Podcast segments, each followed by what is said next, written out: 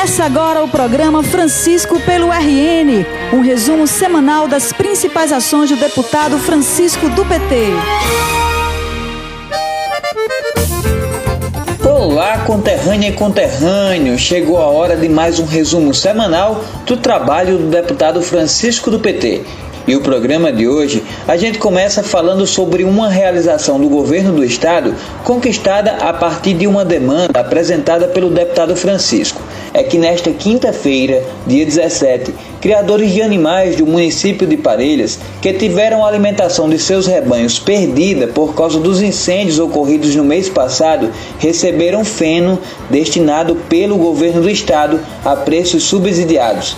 A negociação para o apoio do governo contou com a participação da Cooperativa Agropecuária do Seridó, Capesa e do Sindicato dos Trabalhadores e Trabalhadoras Rurais de Parelhas.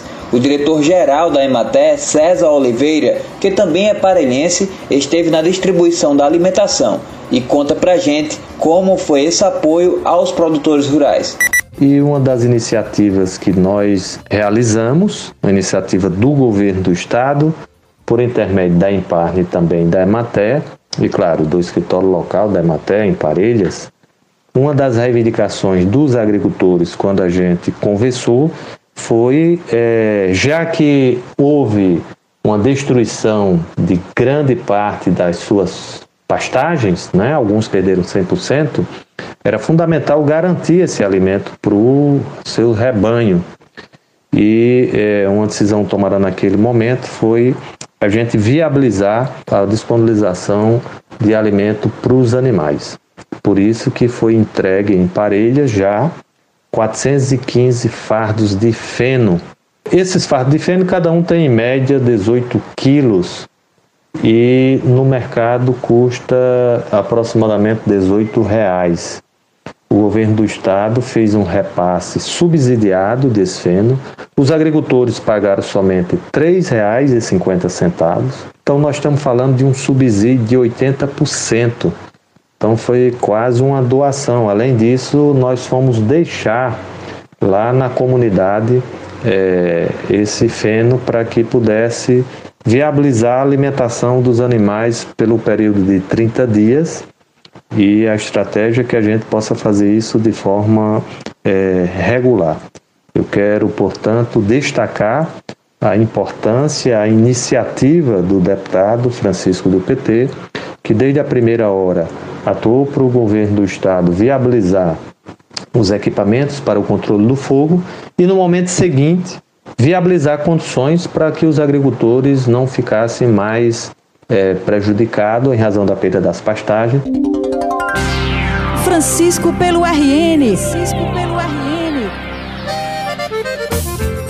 Ainda sobre o apoio às mulheres e homens do campo, o deputado Francisco do PT apresentou requerimento solicitando a perfuração e instalação de poços em comunidades de Caicó e Campo Redondo.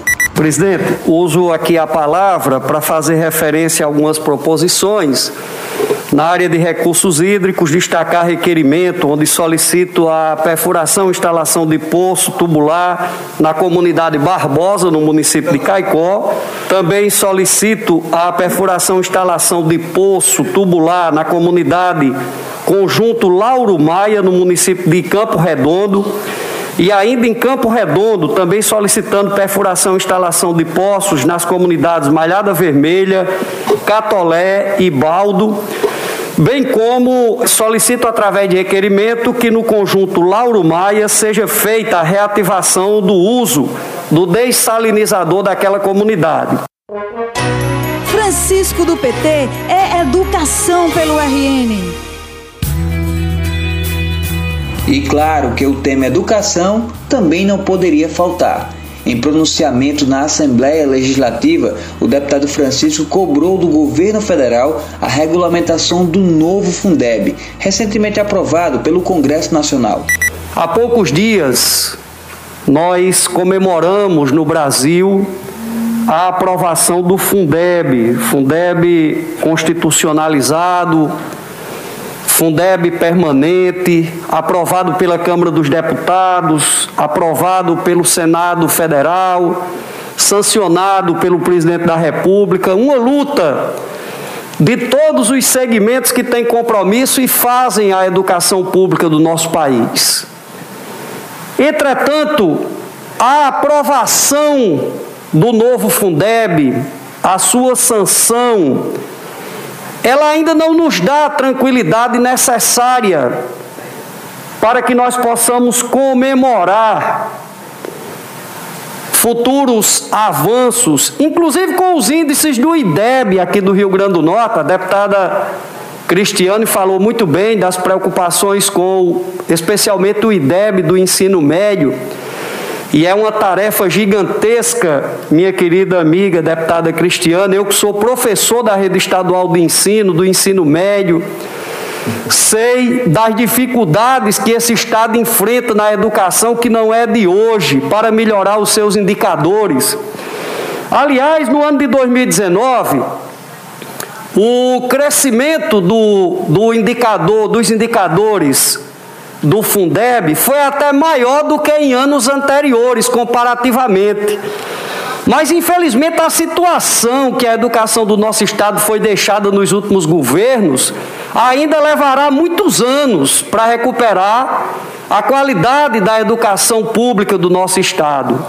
Um esforço está sendo feito de forma hercúlea, de forma gigantesca mas aí veio também agora a pandemia, e todos nós temos a certeza de que esta pandemia, lamentavelmente, também contribuirá para que esses indicadores possam ser afetados, porque nós vamos ter aí um efeito nos indicadores e na educação que é ofertada aos nossos estudantes e às nossas estudantes, em função até do tempo que estamos sem aulas, por causa da necessidade do isolamento social. Mas voltemos ao Fundeb. Aprovar, a, a, aliás, comemorar a aprovação do Fundeb, a sua sanção, é, foi algo que nos deu muita esperança, no sentido de que a educação do nosso país possa continuar avançando. Entretanto, não basta apenas a aprovação e a sanção, é necessário a regulamentação. E hoje, vários segmentos ligados à educação, movimentos sindicais, movimentos estudantis, associações é, e federações ligadas às secretarias estaduais e às secretarias municipais de educação, levantado a preocupação com a demora na regulamentação.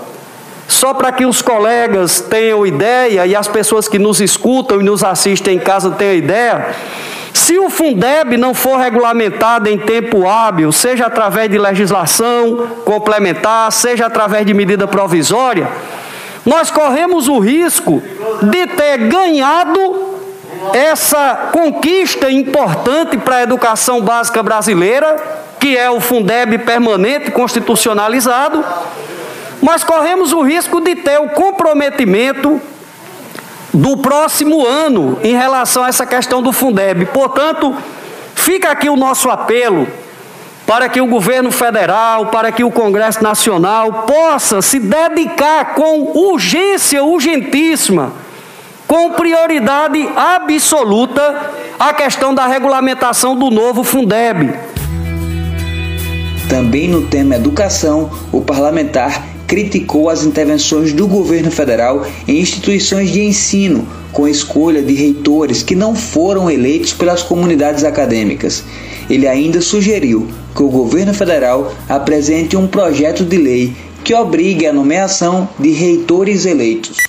Requerimento 128 de minha autoria, requerimento onde eu solicito ao presidente da República, ao ministro da Educação, que envie ao Congresso Nacional uma lei garantindo a indicação dos eleitos e das eleitas para reitores e reitoras das universidades federais e dos institutos federais pelo processo de eleição direta garantindo, inclusive, presidenta, o respeito à democracia interna dessas instituições e à autonomia. virou moda agora nesse atual governo federal nomear interventores e interventoras para as instituições federais. Estamos assistindo isso aqui no IFRN há quase seis meses, um interventor que sequer foi votado, sequer disputou a eleição e agora está assumindo a reitoria do IFRN, enquanto o reitor eleito mais votado briga na justiça para garantir aquilo que a comunidade do IFRN queria e desejou e expressou através do voto. Na UFES é a mesma coisa. Nomearam a terceira colocada.